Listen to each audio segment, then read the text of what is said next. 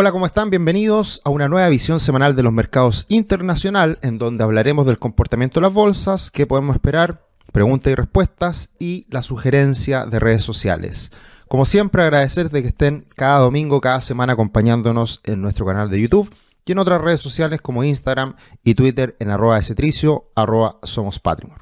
Esta última semana fue de caídas para la bolsa norteamericana Tuvimos pérdidas importantes en el Nasdaq, cerca del 3%, y el Dow Jones y el Standard Poor's 500 cerca de un 2%. El, índice VIX, como es habitual, cuando caen las bolsas, sube el índice del miedo cerca de un 6%.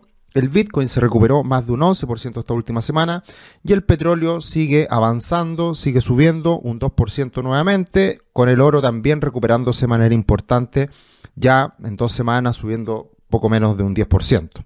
Y el cobre algo más estable, algo más moderado sus movimientos, cayendo solamente un 0,5, frenando sus caídas después de semanas bastante bajistas. Como es evidente con estas caídas de los índices bursátiles de Estados Unidos, tenemos el tablero mayoritariamente en rojo. Hay algunos sectores que evidentemente se salvan, por ejemplo, energía, al subir el precio del petróleo, sigue este sector un poquito mejor que el resto.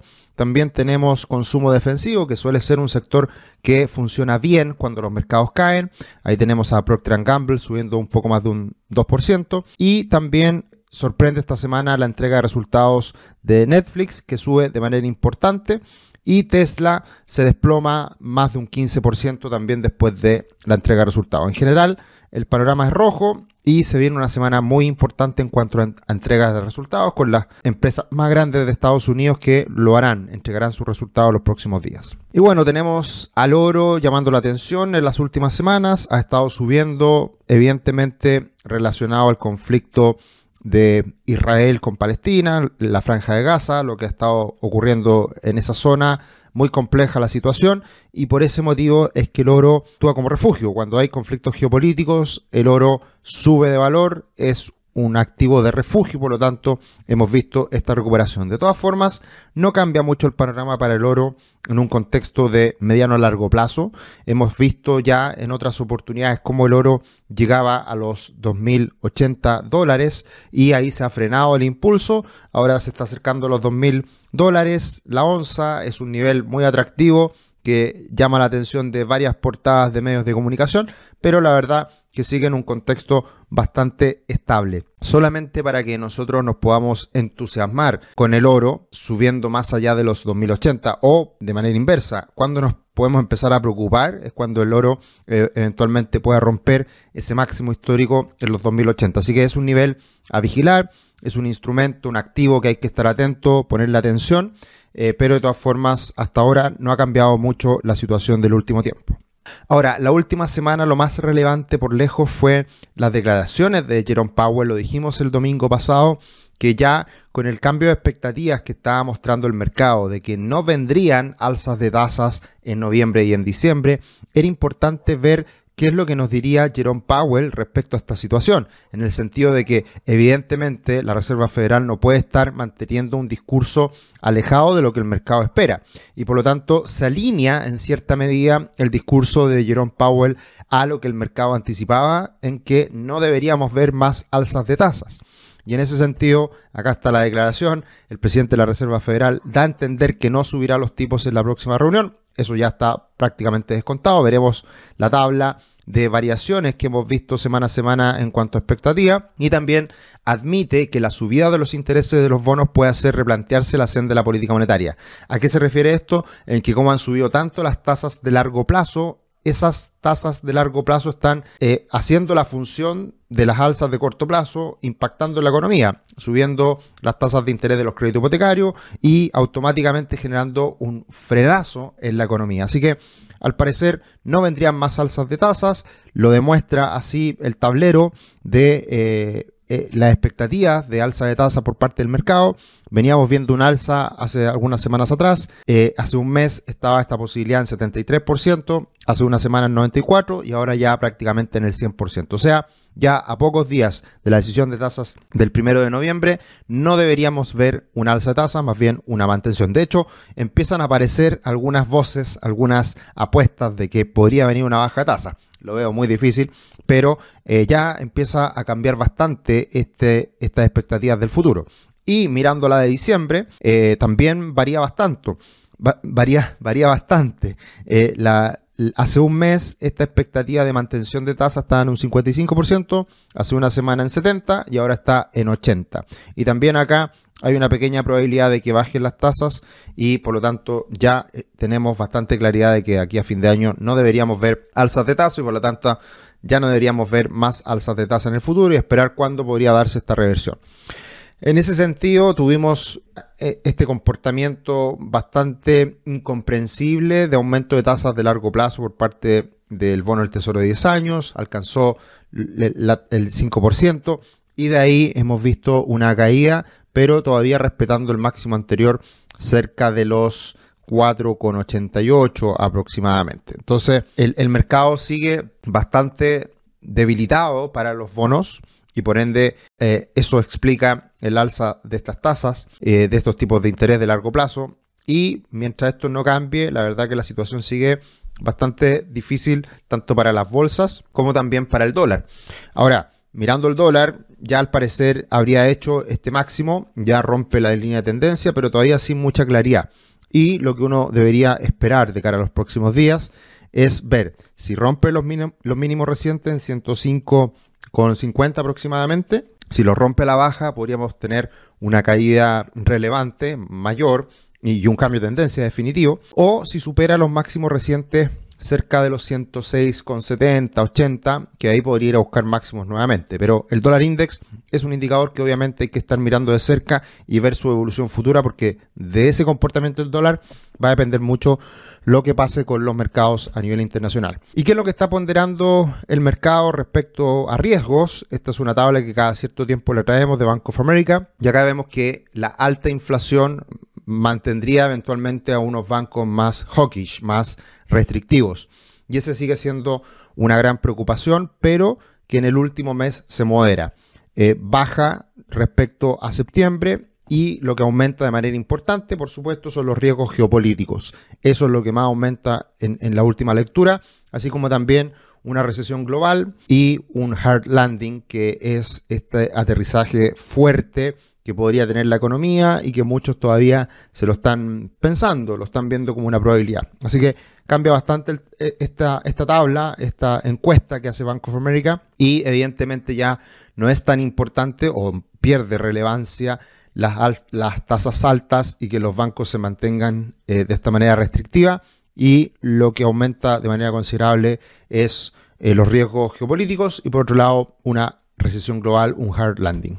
Y en ese sentido hay que estar mirando muy de cerca, lo hemos dicho, el precio del petróleo, menos mal, no ha vuelto a buscar los 94 dólares el barril, que es un nivel crítico, porque si llega a romper esos 94 dólares el barril, se complica todo. Se complica evidentemente la guerra que estamos viviendo en Israel y Palestina, y también se complicaría mucho las expectativas de inflación. Así que esperemos que el petróleo se mantenga estable, quieto, bajo estos 90 dólares el barril. Y lo que hay que estar muy atento en los próximos días, y particularmente el lunes, martes, es si el Standard Poor's 500 confirma esta posible ruptura que se está dando. El cierre del día viernes fue bastante feo, con un cierre en mínimos recientes y además rompiendo la media móvil de 200 periodos y la línea de tendencia.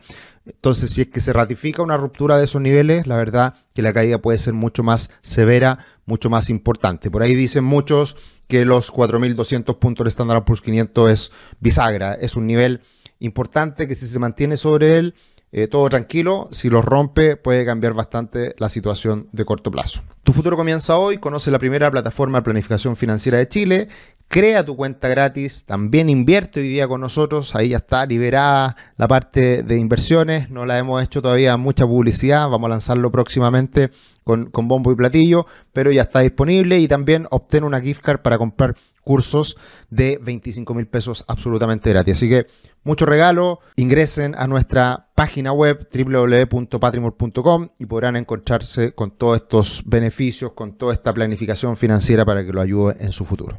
¿Qué podemos esperar de cara a los próximos días? Lo más importante el día jueves con el avance del PIB tercer trimestre. ya tenemos los primeros datos del cierre del, primer del tercer trimestre en Estados Unidos y viene muy fuerte el crecimiento, 4,3. Por eso es que estamos muy lejos de esta posible recesión. Ahora, el desafío es hacia futuro. Sabemos que este año ya la economía norteamericana anduvo muy bien, pero ¿qué va a pasar en los próximos trimestres? Muy importante siempre mirar el PIB de Estados Unidos, también las peticiones semanales de desempleo, también conferencia de prensa y decisión de tasas en Europa, cosa que también hay que mirarla de cerca.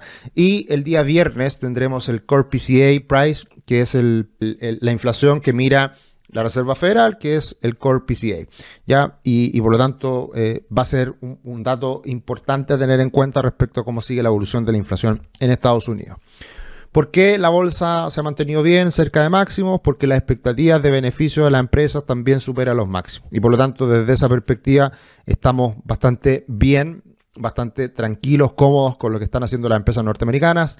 No se vivió este año finalmente esa gran recesión que todos esperaban, se ha ido postergando y las empresas evidentemente han seguido obteniendo buenos resultados. Estamos en esta temporada de resultados, vamos a ver qué pasa en ella, muy importante lo que veremos en los próximos días y también tener en cuenta este indicador de Bank of America de eh, extremo pesimismo a extremo optimismo. Estamos hoy día en la fase eh, de pesimismo y por lo tanto una zona de compra.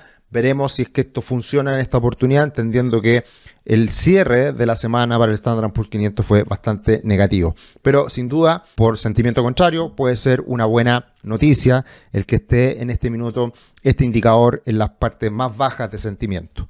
Y como les decía, muchos, muchas entregas de resultados esta semana. Día martes tendremos a Microsoft y Alphabet, Google.